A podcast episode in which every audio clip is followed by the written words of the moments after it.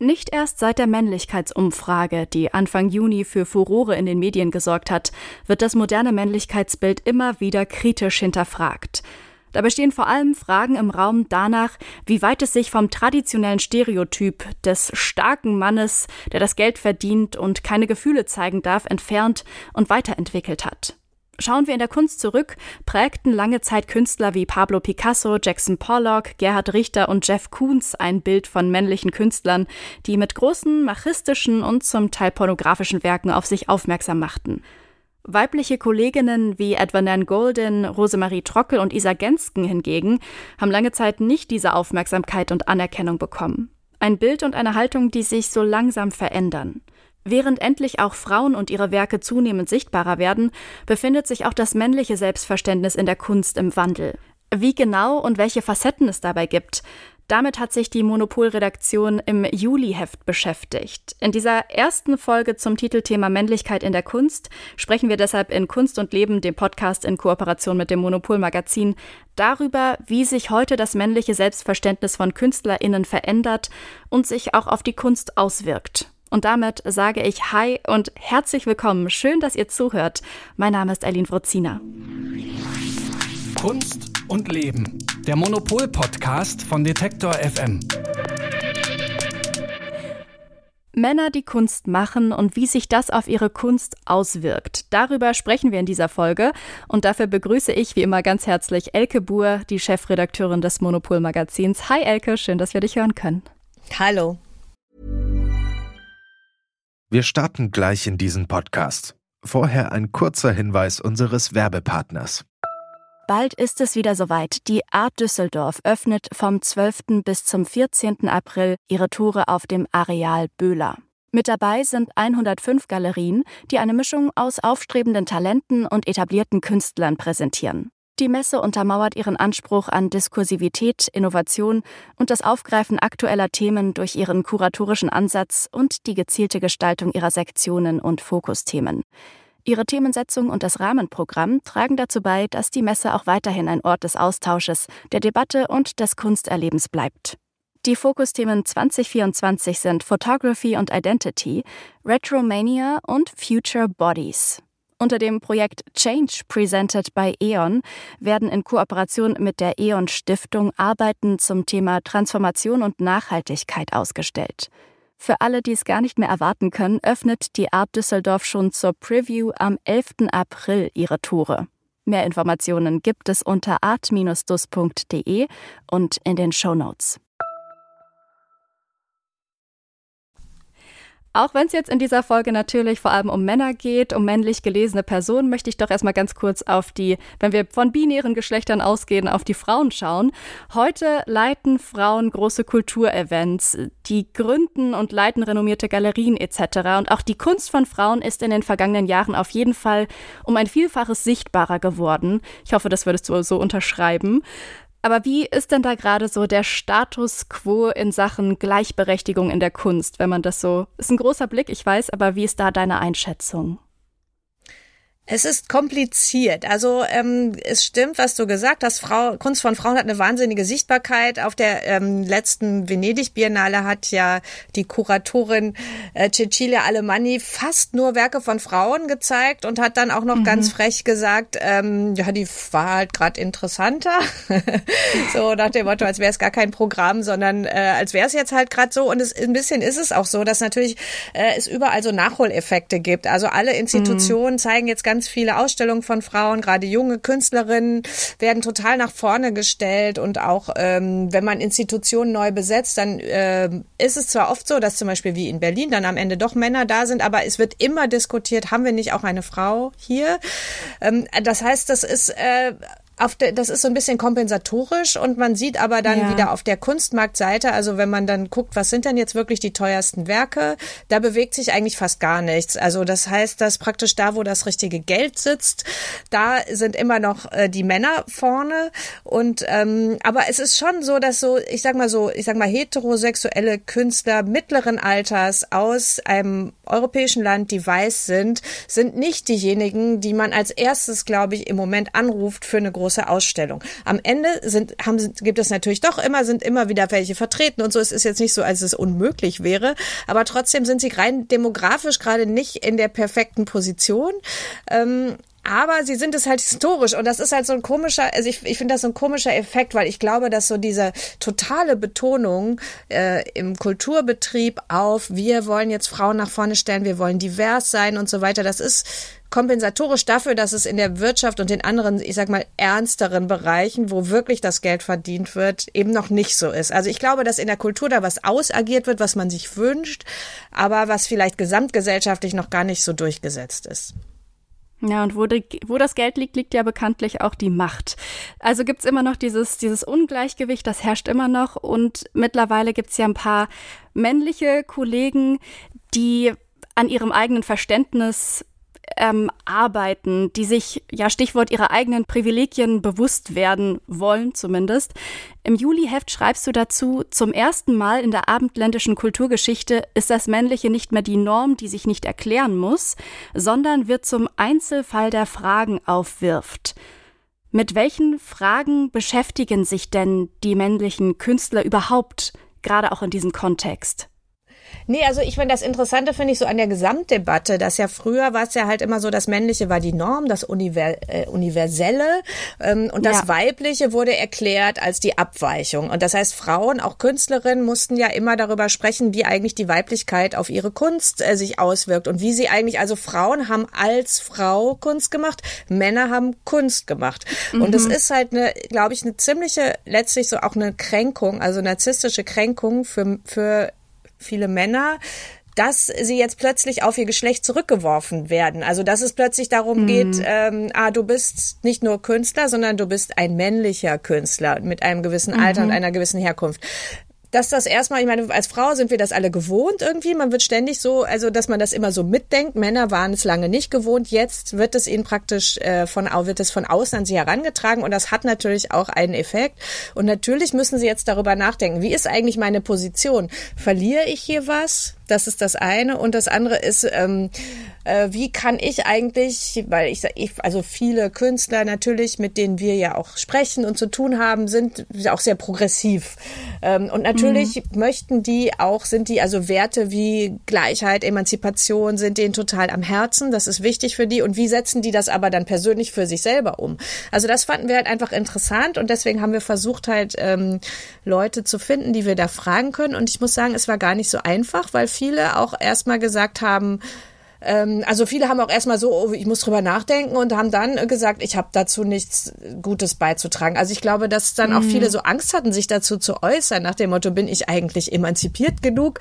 Darf ich jetzt eigentlich, was ist denn eigentlich meine Meinung, was sind meine Empfindungen? Also ich glaube, dass das gar nicht so einfach ist, äh, für Männer darüber zu sprechen ist ja, glaube ich, auch einfach ein sensibles Thema, in der man auch sprachlich aufpassen muss, was sage ich wie, wie drücke ich was aus.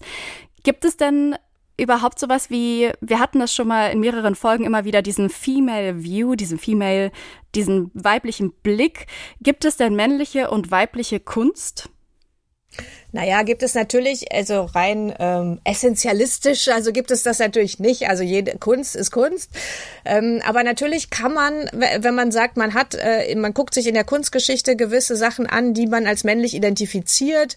Ähm, das ist aber ehrlich, wir haben das eher so mit zum Augenzwinkern gemacht. Also es war jetzt nicht so ganz ernst gemeint. Also wir haben halt so eine Liste gemacht mit äh, Testosteronkunst, haben wir das genannt, ist ein bisschen gemein. Ähm, und äh, worum geht's bei Testosteronkunst? Es geht darum, größer, schneller, weiter. Es geht darum, phallische Sachen zu machen, die möglichst groß mhm. aufragen. Äh, es geht darum, mhm. aufzutrumpfen und es geht aber auch darum, natürlich die Frau ähm, als Objekt darzustellen, auch als sexuell verfügbares Objekt. Und äh, deswegen haben wir mit unserer Testosteronkunst angefangen bei den äh, Demoiselles d'Avignon von Picasso, der halt irgendwie mhm. äh, da diese dieses berühmte Porträt von mehreren Prostituierten, das ist das eine. Das andere ist aber zum Beispiel auch Christo, der ähm, so ein riesigen aufblasbaren was auch immer. Turm? Ich sag mal ja. Turm, also Turm. Sagen wir Turm.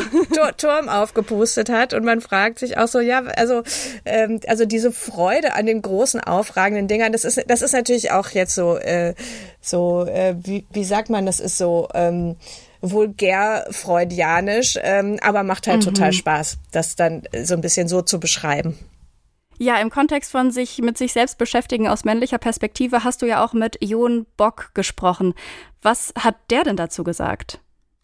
Jon Bock war ein ganz toller Gesprächspartner, was das angeht. Das war wirklich super, mit dem zu sprechen, weil der wirklich so, ähm, weil man dem so im Prozess zuhören konnte, weil der, das ist halt ein Künstler, der erstmal sehr witzig formuliert. Das ist ja so ein Performance-Künstler, der sich auch ganz oft sehr, sehr krass schminkt. Der macht so Filme, die sind so ein bisschen splatterartig, total strange. Der macht so große Installationen und der macht äh, auch Performances, wo er so Lectures macht. Und er hat mir dann halt auch erzählt, dass er ähm, zum Beispiel so viele Sachen, also er, er erzählte, er hatte kürzlich so einen Edgar Wallace-Film gesehen und dachte, das kann ja gar nicht wahr sein. Die Frauen sind die Tippsen und die Männer machen alles und so geht gar mhm. nicht. Und das sei ihm früher gar nicht aufgefallen. Und auch, dass früher, als er studiert hat, halt die Frauen so äh, in der zweiten Reihe waren und er halt äh, mhm. sich eigentlich auch nicht drum gekümmert hat, sondern gedacht hat, ich will jetzt erstmal meine eigenen Ausstellungen machen und so. Das hat er alles so im Blick und hat dann halt auch erzählt, dass er äh, findet, man muss immer bei sich selber anfangen und dass er sehr viel darüber nachdenkt, was ist eigentlich sein eigener männlicher Blick. Ich habe ja auch Collagen gemacht mit also mit mit äh, nackten Frauen so und frage mich natürlich, wie ich dazu gekommen bin. Und dann habe ich gesagt, ja, das habe ich auch aus der Kunstgeschichte übernommen, also von von Chile bis Klimt oder oder auch habe ich mich auseinandergesetzt mit auseinandergesetzt, aber ich ich ich, ich habe mich äh, dafür interessiert für den Wiener Aktionismus Du hast ja unter anderem auch mit Jon Bock, aber auch noch mit ein paar anderen über das Thema Männlichkeit gesprochen. Wie ist da deren Selbstbild? Was gibt's da so einen so einen schlagenden Tenor? Generell kann man das natürlich wirklich nicht sagen. Ich glaube, dass auch alle Probleme damit haben, so eine Definition zu finden, weil es gibt einfach so ein bisschen Abgrenzung. Niemand möchte mehr die sogenannte toxische Männlichkeit äh, von früher haben. Ähm, aber äh, auf der anderen Seite, was ist denn Männlichkeit stattdessen? Also die Leute, wir haben ja auch mit Emgren und Draxet zum Beispiel gesprochen. Das sind, äh, ähm, das ist ein äh, schwules Künstler-Duo und äh, die meinten dann irgendwie, also Männlichkeit ist eigentlich, also alles, was so traditionell als männlich gelesen wird oder was dann so klischeehaft mit Männlichkeit verbunden ist, ist genau das eben, was sie nicht wollen. Und äh, andere Oscar Gutheil, äh, die, ähm, ein Transkünstler, sagt halt, der beste Mann ist ein Feminist. Also ich glaube, das äh, geht, das geht da sehr, äh, da gibt es ein weites Spektrum. Und vor allen Dingen möchte niemand sich da, man möchte niemand darauf festgenagelt werden. Man will ja auch nicht darauf festgenagelt werden, was ist eigentlich Weiblichkeit oder so. Also das ist ja genau das, was wir eben nicht mehr wollen, dass sich, sondern alle wollen ja, dass sich das, dass das irgendwie fluider wird, dass sich das bewegt und dass man eben, es ist ja auch für Männer mittlerweile richtig unangenehm, auf so eine Rolle festgeschrieben zu werden. Das wollen die ja auch nicht. Gerade Künstler nicht, die ja wissen, wie man mit Rollen spielt und wie diese Freiheit von diesen Zuschreibungen auch sich anfühlen muss.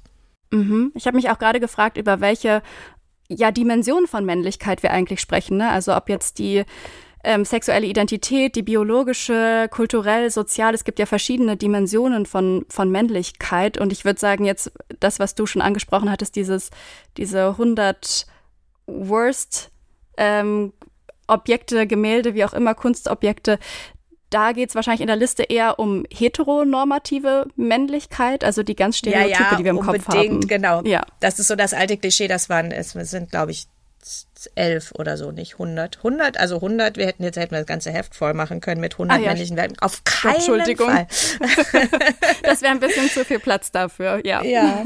Nee, aber das zum Beispiel ähm, der ähm, Carol Dunham, ganz toller amerikanischer Maler, der sagt halt auch, ja, die Aspekte von Männlichkeit sind komplex und er als junger Mann hätte er da mehr drunter gelitten, das alles irgendwie auseinanderzukriegen für sich selbst und mittlerweile leidet er immerhin nicht mehr so darunter. Das ist ja schon mal eine gute Nachricht.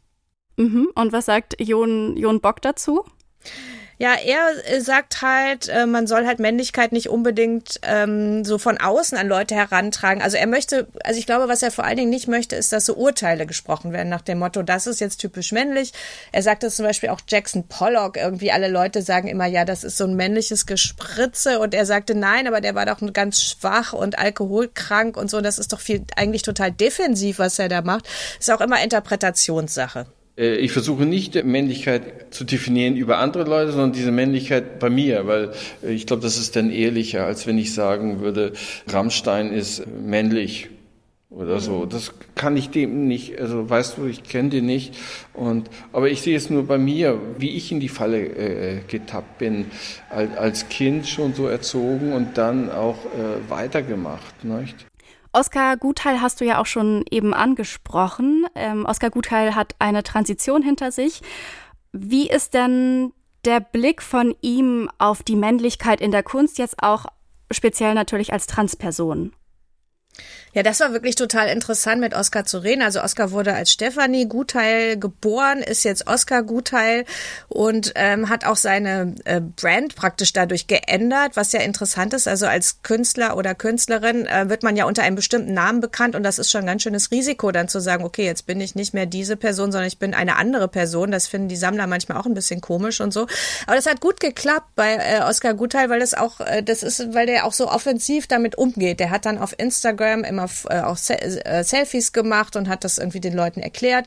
Und er meinte, das sei ein super äh, sozusagen Bullshit-Filter, weil die Leute, die das halt dann blöd fanden, die sind dann verschwunden aus äh, seiner Followerschaft mhm. und ähm, das fand er eigentlich ganz gut, so, weil dann die Leute, die äh, damit klarkommen, mit denen möchte er halt auch sehr viel lieber befreundet sein als mit den anderen. Jedenfalls ähm, meinte er, ich fand das ganz interessant, dass er, dass, dass er sagte, dass diese, dass er einfach auf einer ganz anderen Droge ist. Also dieses Testosteron scheint schon anders mhm. zu funktionieren ähm, als das, was wir so haben. Ne? Ja. also mhm. er meinte, ähm, er sei selbstbewusster, er sei auch ein bisschen aggressiver und er hätte diese ganzen Schwankungen nicht mehr, die er, äh, die er vorher mit dem Zyklus so Zyklus. hatte. Also und mhm. und er meinte, da er sehr stimmungsabhängig malt, sei das für ihn jetzt eigentlich eigentlich super, weil er viel konstanter arbeiten kann. Mega interessant, aber malt er dann jetzt auch, auch anders, wenn er durch das Testosteron ja andere Eigenschaften oder andere Gefühle mehr zulässt? Ich glaube, das meint er, ist vor allen Dingen thematisch dann in die Bilder gekommen, weil er hat dann mhm. angefangen, äh, zum ersten Mal überhaupt Selbstporträts zu machen, weil natürlich in so einer Phase, wenn man sich verändert, wenn sich auch das Gesicht verändert, das Aussehen, wenn man plötzlich von einem weiblichen zu einem männlichen Aussehen switcht, äh, ist es natürlich das äh, ist es natürlich das Spannendste, glaube ich, was man machen kann. Und dann, da ist er halt auf das Selbstporträt gekommen und seitdem hat er mehr Figuren wirklich in seiner Malerei. Und ähm, ansonsten, ich muss sagen, es sieht schon so ein bisschen aus wie vorher. Also es ist so vom Stil ja jetzt nicht völlig anders. Es ist eine sehr, sehr, sehr bunte, sehr comichafte, sehr starke äh, figurative Malerei, die auch so ein bisschen surreal ist und auch teilweise mhm. sehr lustig, aber auch so ein bisschen dramatisch und äh, traurig und so. Es ist so ähm, ich, ich finde, es passt zu so einer, äh, zu so einer turbulenten Zeit auch, finde ich. Also einer turbulenten Zeit, die wir vielleicht alle erleben und die natürlich Oscar ganz besonders erlebt durch diese Transition. Ich war ja 40 Jahre lang Frau, wurde als Frau gelesen, als Frau sozialisiert und bin so durch die Welt äh, gestapft und ähm, ja, jetzt werde ich als Herr aufgerufen beim Arzt. Äh, ich finde das auch gut und angenehm, aber es ist auch irgendwie neu und ungewohnt. Und ich wurde bis vor ein paar Monaten noch gar nicht als Mann gelesen. Also das ist so ein Prozess, sondern plötzlich äh, werde ich so anders angesprochen. Und ich fühle mich halt auch als non-binary, weil ich bin halt auch kein Cis-Mann, ne? Je nachdem, wo ich bin und so. Und innen drin fühle ich mich aber gleich wie vorher. Nur, dass es jetzt besser passt. Ja, und ich kleide mich eigentlich gleich wie vorher. Alles gleich. Nur, dass ich jetzt halt einen Schnurrbart hab und ein bisschen tiefere Stimme und plötzlich als Herr oder als mein Freund oder mein Lieber angesprochen werde. Wenn es um Sex und Gender geht, dann geht es ja auch häufig um Tabus. Als Gesellschaft sind wir ja leider schon sehr daran gewöhnt, dass beispielsweise, du hast es vorhin auch schon erwähnt, weibliche Körper übersexualisiert werden und einfach inflationär oft überall zu sehen sind. Warum schrecken wir denn immer noch so vor männlicher Nacktheit zurück? Ja, das ist wirklich eine gute Frage. Also weibliche Nacktheit ist ja wirklich total normal so. Also es ist aber einfach durch die Kunstgeschichte nobilitiert und so. Und äh, während äh, männliche Körper, ich meine, gut, es gibt den David, also in der Antike haben die ja immer so ganz kleine Penisse. Das, und damit man jetzt nicht äh, sich erschreckt, wenn man das sieht. Keine Ahnung. Also ich finde es schon interessant, ja. dass, äh, dass äh, sagen wir mal, also der Mann hat die Kunstgeschichte ja bestimmt, der männliche Blick hat die Kunstgeschichte bestimmt und der Mann hat dabei auch bestimmt, dass sein eigenes Genital eigentlich nicht viel sichtbar ist, kleiner sichtbar ist. Wenn man jetzt irgendwie von so, äh, ich meine, es gibt natürlich so, so, es gibt ja diese archaischen Figuren aus, ähm, ja, also zum Beispiel präkolumbianischen Kulturen oder so, wo dann so richtig große Falli sind. Aber das ist ja in so in der abendländischen Geschichte, äh, Kunstgeschichte ist es ja nicht. Ne? Also ich glaube, wir sind es einfach nicht gewohnt und offensichtlich vielleicht hat ja auch die die, die Seite, die mehr Macht hat, hat auch die Macht, die eigenen ähm, Geschlechtsteile eben nicht dem Blick so, so frei, also so frei zu geben. Ich weiß es nicht. Aber es ist, glaube ich, wirklich so, dass sich auch Leute eher erschrecken, wenn sie irgendwie einen Pimmel sehen und Hoden, als wenn sie eine Vulva sehen. Mhm. Ich frage mich gerade, ob das auch wieder an dieser, an diesem heteronormativen Blick irgendwie so mit dem zusammenhängt, dass es halt meistens wahrscheinlich heterosexuelle Männer waren, die halt sich die Kunst angeschaut haben und dann, weiß ich nicht, peinlich berührt waren, dort ein männliches Genital zu sehen. Ja, bestimmt. Weil das vielleicht auch schon, also, ne, was Sexuelles hat und dann schaue ich mir lieber eine Vulva und Brüste an. Ja, ja, bestimmt. Also es ist natürlich das Begehren in dem Blick. Also es geht immer um die, ja. um die, um die Blickachse des Begehrens und die, und die ist halt ähm, im Mainstream geht, läuft die halt vom heterosexuellen Mann auf den Körper der Frau. Und wenn man das äh, praktisch, wenn man das umdreht, ist das ja allein schon ein ähm, ein Problem so in dieser Ordnung. Das heißt, das ist entweder ja. ist es dann ein homosexueller Blick oder es ist ein Blick von einer Frau auf einen Mann. Und das ist halt beides etwas, was jetzt nicht im Mainstream ist und nicht halt kulturell sanktioniert, sondern ist etwas, was jetzt eigentlich erst entsteht. Und deswegen sind ja auch diese Bilder, ähm, unter anderem von Carol Dunham, ich finde die ja so super. Der hatte einfach so diese, die Hintern der Männer sind äh, also sind sind schon so schön rund und dann die also die ganzen mhm. alles ist irgendwie so wie so eine wie so eine Konstellation von Rundungen und gleichzeitig sind das aber Männer und die sind so lustig, weil die auch so so dumm sind, wie die so miteinander kämpfen und so so Steinzeitmänner malt er dann so teilweise. Also ich finde es wirklich richtig witzig. Nach diesem ganzen Feature, nach dieser ganzen Recherche für das Feature, zu diesem ganzen Thema, wie ist jetzt dein, dein Eindruck von Männlichkeit? Wie wird da die Zukunft der Kunst aussehen in Bezug auf, den, auf die Männlichkeit? Tja, mein Eindruck von Männlichkeit. Also ich fand zum Beispiel toll, also ich, ich finde das, äh, ich fand schwierig, diese ganze Recherche zu machen, muss ich sagen, weil irgendwie ich das Gefühl hatte, dass natürlich die Männer, die sich dann äußern, vor allen Dingen Sachen sagen, die so ein bisschen erwünscht sind, ne? Die dann, ja, die sind dann alle so total feministisch drauf, ne? Also die Männer, die, mm. da, die mhm. uns dann geantwortet haben. Und das ist natürlich super, dass es, dass es so eine, so eine Selbstreflexion gibt und so weiter. Aber ich dachte auch irgendwie so, hey, wo sind denn jetzt die Typen, die jetzt mal sagen, irgendwie, oh, mir geht das alles wahnsinnig auf die Nerven und so. Aber mhm. die, ähm, die sagen das natürlich nicht, weil sie ja wissen, dass, äh, dass es die Leute, oder zumindest in unserem Kontext, dass es halt nicht so erwünscht ist. Deswegen finde ich, man, ähm, mhm. man kann es nicht so richtig abschätzen. Also ich glaube, dass auch gerade äh, für viele männliche äh, Positionen, dass das irgendwie, dass es schon schwierig ist, dass sie merken, dass ihre, dass, dass sie weniger Aufmerksamkeit bekommen und so weiter und dass sie nicht so richtig wissen, wie sie damit umgehen sollen und ähm, und wie das dann ausgeht, keine Ahnung. Also ich hoffe ja, dass es irgendwann wirklich zu einer Gleichgewicht kommt und dann so dieser alte, dieser alte Traum, so dass dann wirklich die Kunst gesehen wird, die gerade am interessantesten ist. Aber ich meine, gut, wie will man das objektiv bewerten? So. Ja. Aber ich finde auch, ja. ich finde auch Ausstellungen, ich, ich will nicht äh, Biennalen haben, wo nur Frauen sind. Also ich finde, das macht ja. keinen Sinn. Also ich finde schon, also wenn wir, wie wenn wir zu einer 50-50 Balance kommen, das wäre für mich eigentlich das Schönste. Ja, und wenn wir dann alle anderen Geschlechtsidentitäten nicht vergessen an dieser Stelle, sondern natürlich, natürlich genau. irgendwie so, vielleicht ist irgendwann die Kunst ja, abgekoppelt von der geschlechtlichen Identität. Wer weiß. Ja, das wäre aber auch langweilig. Ja. Geschlechtliche Identität ist ja auch total interessant. Das, also ich meine, worüber reden wir? Wir reden über die Beziehung ja. zwischen Männern und Männern, Männern und Frauen und so weiter. Das ist ja auch das, was irgendwie das Leben äh, unter anderem ja auch spannend macht. Deswegen muss das ja in der Kunst auch total viel vorkommen. Hauptsache, alle haben ihren Platz.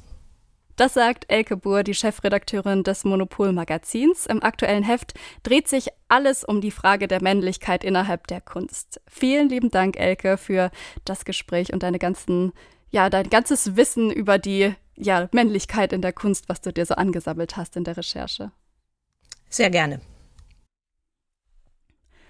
Wenn euch Kunst und Leben gefällt, dann lasst uns doch gerne ein paar Sternchen da, liked uns und folgt uns in der Podcast-App eures Vertrauens. Das ist nämlich die einfachste Art, unsere Arbeit hier bei Detektor FM zu unterstützen. Und wenn ihr noch nicht genug von der Kunst habt, dann schaut doch gerne mal auf unserer Website detektor.fm nach, da findet ihr auch alle anderen Folgen dieses Podcasts.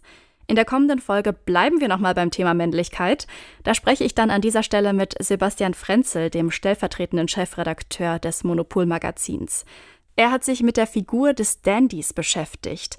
Und er sagt, der Dandy, der könnte den Weg in eine nicht toxische Zukunft weisen. Wie genau er das macht, das hört ihr dann hier in zwei Wochen. Vorher geht jetzt noch ein Dank raus an meine Kollegin Sarah Marie Plekat. Die hatte nämlich die Redaktion für diese Folge. Mein Name ist Aline Wrozina. Ich bedanke mich bei euch ganz herzlich fürs Zuhören und bis zum nächsten Mal. Ciao. Kunst und Leben. Der Monopol-Podcast von Detektor FM.